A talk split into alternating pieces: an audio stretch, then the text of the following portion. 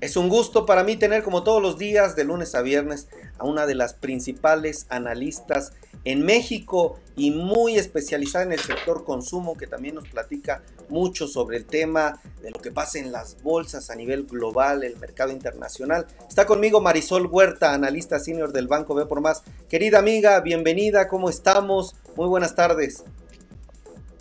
¿Qué tal amigo? ¿Cómo Buenas tardes, buenas tardes al auditorio. Pues todo bien aquí en temas financieros, ya sabes, revisando cómo se comportan este martes los mercados. Muy bien, muchas gracias. Pues adelante con tu reporte, querida amiga.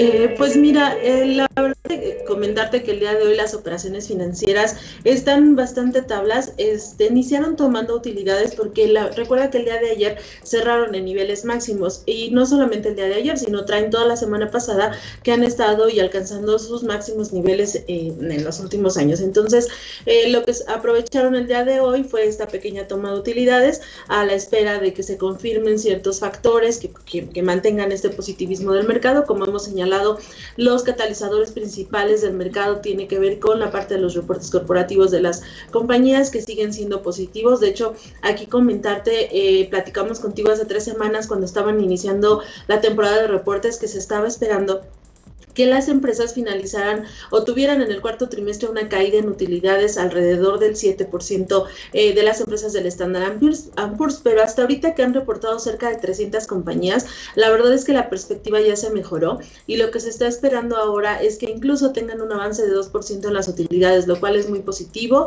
La verdad refleja que las empresas en el cuarto trimestre del año eh, tuvieron, hicieron bastantes eficiencias y lograron sortear un poco más la pandemia de lo que se estaba esperando. Entonces, eso pone optimistas a los mercados porque recuerda que ellos habían tomado esta previsión de que seguramente todavía el cuarto trimestre estaba un poquito mal.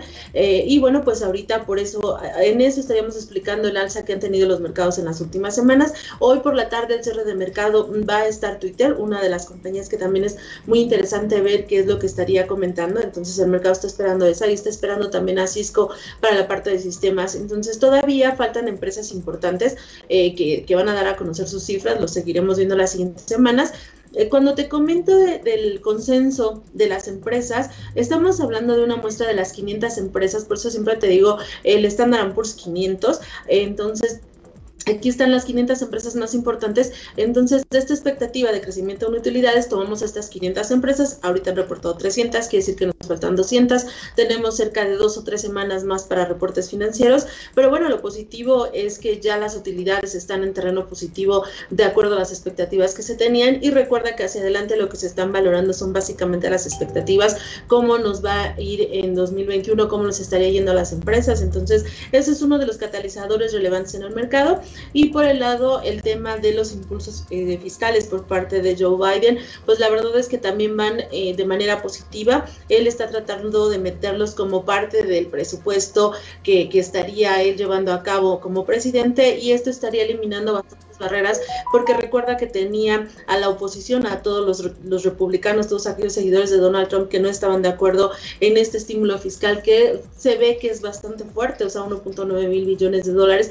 Eh, la verdad es que eh, sí sería un cargo bastante para la deuda en Estados Unidos, pero pues bueno, en ocasiones es necesario y en este caso Joe Biden es lo que está señalando que, que esto debe de ser relevante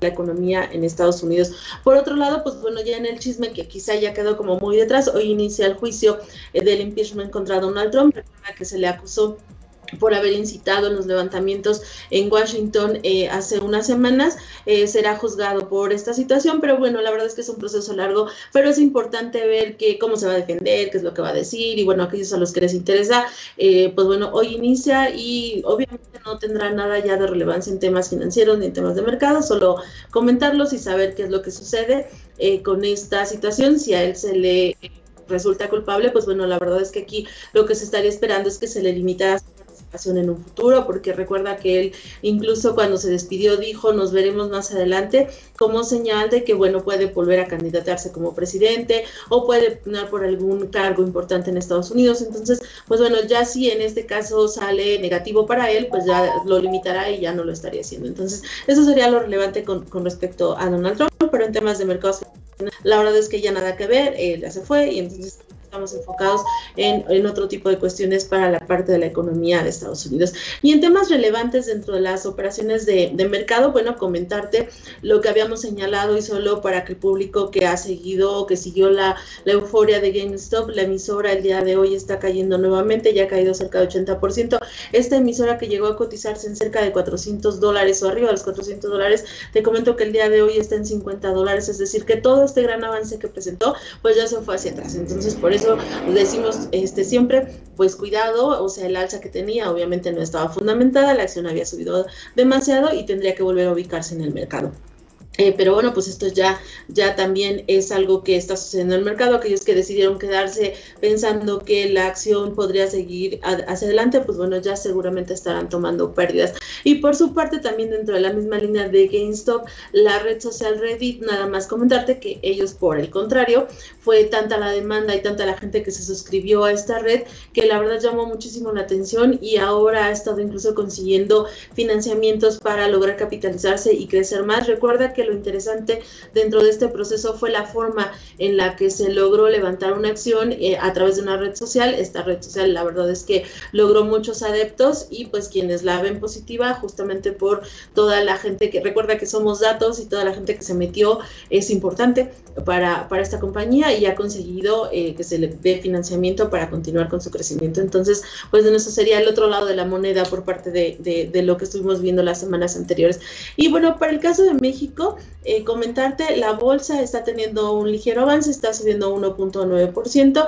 Aquí vemos un mercado que está positivo, ya estamos muy cerca de los reportes trimestrales. El día de hoy, al cierre de mercado, va a reportar América Móvil, esta importante empresa de telefonía de, en, el, en México. La verdad es que los resultados, pues bueno, son pobres, son débiles. Aquí para, para esta compañía se está esperando un crecimiento alrededor del 2% en ingresos, 0% eh, en rentabilidad a pesar de que en, esta etapa de la pandemia, pues bueno, mucha gente empezó a utilizar los datos, incluso dentro de lo que se logró fue que mucha gente se, sumara a lo que se denomina pospago, que es lo más importante para la compañía, que nos tienen amarrados ahí ya con una tarjeta de crédito, pues bueno, los resultados todavía se ven bastante débiles eh, para, la compañía. Ya veremos en un rato más, va a dar a conocer sus cifras, que es lo que está mencionando, pero igual que en el caso de las empresas de Estados Unidos, lo relevante para, para las empresas en México y lo que los analistas estamos esperando básicamente es esta guía o esta expectativa que tienen para este año. En el caso de América Móvil, pues vamos a ver cómo ve el escenario eh, pues mucha gente también los aparatos se dejaron de comprar y bueno, o sea, se detuvo todo este proceso. Entonces, ver qué es lo que están observando en tema del mercado mexicano, del uso de datos también, hacia dónde estarían avanzando. Eh, y bueno, otro tema de lo importante que se estaría esperando los reportes para el caso de México también sería el anuncio de dividendos y de inversiones. Recuerda que los dividendos, que es esta parte que las inversiones, las empresas reparten a los inversionistas después de que te reportan sus cifras y que ven que tuvieron utilidades y que estas utilidades fueron arriba de lo esperado, por lo regular tienden a darle un premio al inversionista denominado dividendo. Entonces, bueno, vamos a ver si lo retoman. El año pasado no lo dieron, lo suspendieron porque, bueno, pues al final tenías que preservar el capital, no podías repartir el dinero si no sabías cuál era tu entorno. Ah, y vamos a ver si este año las empresas lo pueden estar retomando. Eh, esto te hablaría, te daría una señal de certidumbre con respecto a la economía hacia adelante. Entonces, pues bueno, también eso va a ser importante, además del tema de inversiones que hemos venido señalando, ¿no? Cuánto piensan crecer, cuánto piensan meter al mercado, es, etcétera, etcétera. Entonces, pues bueno, son cosas que tendremos que ver hacia adelante. Por lo pronto, el día de hoy el mercado avanza, como te señalo, 1.9%. Y en el caso del tipo de cambio, lo vemos muy estable, está en niveles de 20.09. Eh, la verdad es que muy similar a la, a la operación que presentó el día anterior. Y este, bueno, pues no estaríamos observando mayores presiones para este mercado. Y eso sería lo relevante en temas de mercados, Miguel. Hombre, como siempre, excelente, completo el reporte. Yo quiero destacar dos temas, querida Marisol, además de saludar a Mariel Medina, Alma Flores, Josefina, Gloria, Gaby, ¿quién más está saludando a Marisol? Eh, Patti, en fin, a todos quienes están conectadas, Roberto, también que lo veo por aquí. Muchas gracias, Lauro. A ver, hay un tema que nos dice Marisol, que se esperaba una caída mucho mayor en las utilidades en las empresas de Estados Unidos están reportando ya cómo les fue en 2020, el cuarto trimestre del año, ya todo el consolidado del año. Y Marisol nos dice que no cayeron tanto las utilidades, o sea, no hubo tanta pérdida como se esperaba. Y nos dice Marisol que la razón principal es que fueron eficiencias. Entonces yo podría decir, Marisol, recuerden que toda la información que Marisol nos da es ayuda mucho para toma de decisiones, ver cómo está el mercado, cómo está tu sector, cómo está en general todo eh, las bolsas, ciertas empresas, ciertos sectores, para que ustedes vean cómo está la economía. Entonces nos dice Marisol que ya con base en varias empresas, cientos de empresas que reportaron, ¿cuántas son Marisol exactamente? Las que van hasta ahora? Son 500 empresas del S&P en Estados Unidos, han reportado 300, ya es una parte relevante, más de la mitad, estamos esperando 200 y de esta de este porcentaje, digamos de este más de la mitad, casi 60%, todas han reportado 83% arriba de lo que se esperaba.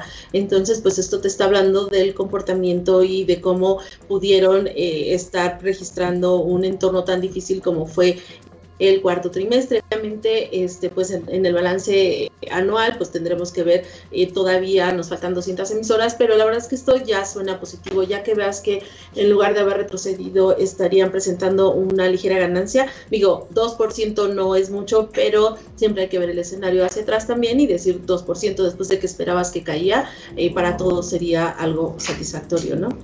Digamos entonces, las eficiencias, ¿qué quiere decir, amiga? Se prepararon, redujeron costos, tal vez hubo recortes de personal tristemente, hubo este disminu ¿qué, qué se puede entender a grandes rasgos?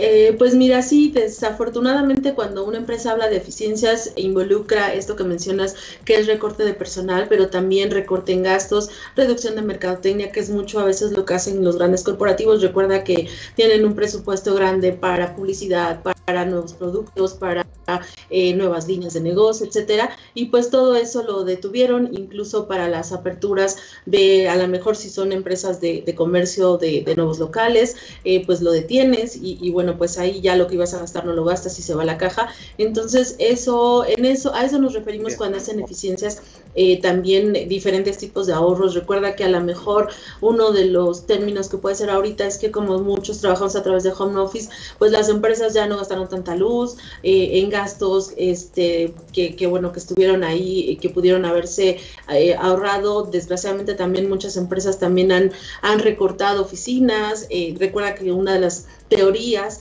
es de que el home office llegó para quedarse y que entonces ahora muchos corporativos ya no van a regresar al 100% y van a tener a su gente en, en sus casas. Eh, para eso muchos han dejado de rentar oficinas, eh, están eficientando espacios y eso pues significa para la caja y en términos financieros, pues bueno, ya no voy a pagar la renta de un piso, dos pisos, a lo mejor ya no me quedo con, un, con una sola planta. Eh, obviamente para los negocios que así lo requieren, porque hablamos de corporativos, de oficinas, si eres una planta productora, pues tampoco es que vas a, eh, a cerrar la mitad de la planta, ¿verdad? Entonces entendamos también en dónde aplican este tipo de eficiencias que siempre son en la parte administrativa de los negocios eh, te digo, mercadotecnia, eh, incluso este, eh, y eso a veces llega a compensar también el otro efecto que muchas empresas incurren gastos relacionados con la pandemia, cuando hablamos de gastos relacionados con la pandemia, todos los antes, todo lo que fue la limpieza del lugar, etcétera, que no estaba considerado y que se tuvo que tomar, aún en ese balance, pues están siendo positivos. Y este, y también observar que pudieron tener un mejor desempeño en ventas a lo que se estaba esperando en, en el cuarto trimestre, ¿no? Marisol, nos quedan un minutito para una duda importante, considero yo, porque despertó el interés de la gente. GameStop, una acción de una empresa que tú nos diste aquí el reporte, bueno, subió hasta más de mil por ciento. Tú nos decías, bueno, cotizaba, ¿no? Unos cuantos dólares, luego pasó arriba de los 400 dólares. Entonces, ahora vemos ya una caída, el mercado siempre es eh, pues si no sabio, al menos sí castiga y pone todas las cosas en su lugar, porque luego se pone medio nervioso, ¿verdad? Entonces, vemos que ahora sí la acción ya bajó en 50 dólares. Marisol, para cerrar tu participación, eh, esperamos que aquellos que nos vean podamos contribuir a que entiendan un poco más el mercado. Estas burbujas o estos saltos de empresas que, que sale toda esta emoción, Marisol ya nos había dicho, hay que tener cuidado porque pues tú la compras en 80 dólares y ya está en 50 dólares, perdiste dinero. Entonces, ¿qué aprendimos? Una lección que tú destaques de este caso, Marisol. pues bueno, que son activos de riesgo, que la verdad, este, pues digo, hay, hay que saber siempre es dinero lo que está ahí. Eh, como, como bien señalo, es si tú lo decides y si tu aversión al riesgo es no te importa y puedes soportar ese tipo de bandazos, pues adelante, es mercado, como todo es oferta y demanda, eh, pero la verdad es que siempre hay que estar en inversiones de más largo plazo, esa sería mi recomendación. Eh, finalmente estamos siempre viendo nuestro patrimonio y para que el mercado accionario sea en esencia lo que hemos señalado, un lugar en el que estés considerando que para tu vejez vas a tener los recursos necesarios, siempre vas a tener que tomar esa reflexión. Estoy invirtiendo en el largo plazo para mi futuro, para la educación de mi hijo, para comprarme una casa, para comprar. Entonces no me puedo dar ese pues estos lujos de perder mi patrimonio. A veces lo que hacen algunos es, pues bueno, pones en inversión seguro una parte y hay un porcentaje que no te importaría eh, saber que va a subir o va a ganar y a lo mejor con ese puedes estar participando. Pero en general y la verdad es este irnos en inversiones que son eh, fundamentalmente con perspectiva de largo plazo y que esta la podemos estar viendo siempre en el tiempo, ¿no? Muy bien. Marisol Huerta, analista senior del Banco B por Más. Gracias, querida amiga, por estar aquí. Te mando un fuerte abrazo. Abrazo a todos y muchísimas gracias por sus saludos. Hasta luego. Buen martes.